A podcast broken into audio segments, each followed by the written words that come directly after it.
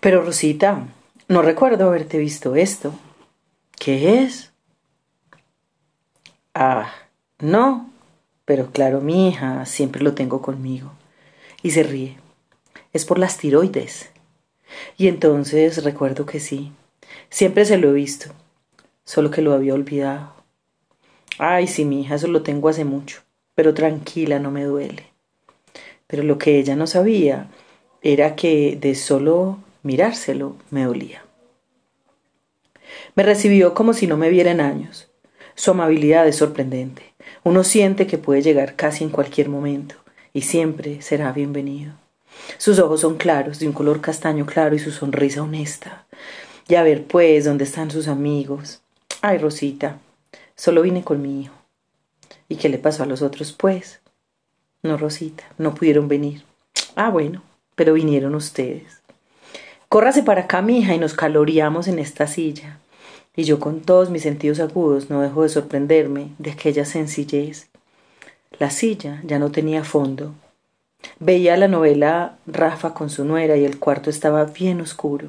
Me senté, aún confusa, porque descubrí que al llegar a su casa lo que realmente hacía era viajar en el tiempo. Me detuve a ver los pensamientos, las margaritas. El sol brillaba y resaltaba cada grieta, cada caña brava en el techo ennegrecido por el paso del tiempo. ¿Y tomas algo para eso, Rosita? ¿Tomo algo? Ah, pero ¿y acaso me dan algo?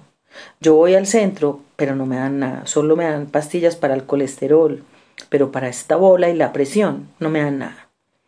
Y se señala lo que parece un tumor del tamaño de un aguacate grande en su garganta, tal vez dos.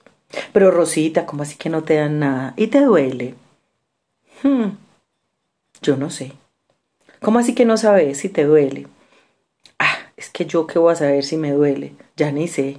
Se ríe. No mentiras, no me duele. Aunque si me doliera daba lo mismo, porque ellos no le dan nada a uno.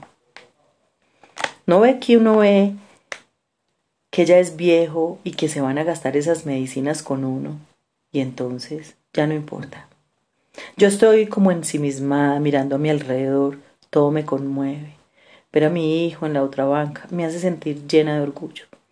Siempre siento que ya lo logré y sé que él también, con su ojo de fotógrafo y su corazón sensible, está capturando todo el momento. A escasos metros escucha nuestra conversación y constantemente mira. Me sonríe. Sentado sobre aquel banco de 1800, mi hijo deja que también la magia de viajar en el tiempo le toque su espíritu. Rosita, venga, hagamos el chocolate, pues. Ah, y qué afán, pues, si se van a quedar por ahí hasta las once. Y me mira pícaramente. Venga, pues. Ahí, pero y trajo todo eso, ¿para qué? Se va a quedar a vivir y ría carcajadas. El chocolate que siempre se demora tanto, acá estuvo en dos segundos. Eso tardó, porque no logré detenerme en todo lo que quería ver, sentir, tocar. Pero ve, ya está. Y cuando dijo eso, ya estábamos en la banca de la cocina, gozándonos las delicias.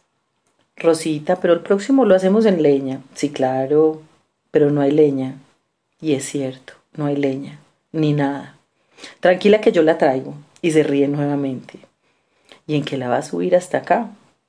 En su carro que la vez pasada no puedo subir. Es que esa subida es muy dura, mi hija. Y no puedo decirle que no. Es verdad. Cada una de sus palabras son más ciertas que el frío que se cuela por cada una de las rendijas de sus paredes. Nos acostamos a ver televisión porque le gusta el fútbol. Estoy feliz. Ya sé que el viernes me llevará flores y yo la esperaré con frisoles, con garra, que ya sé que son sus favoritos.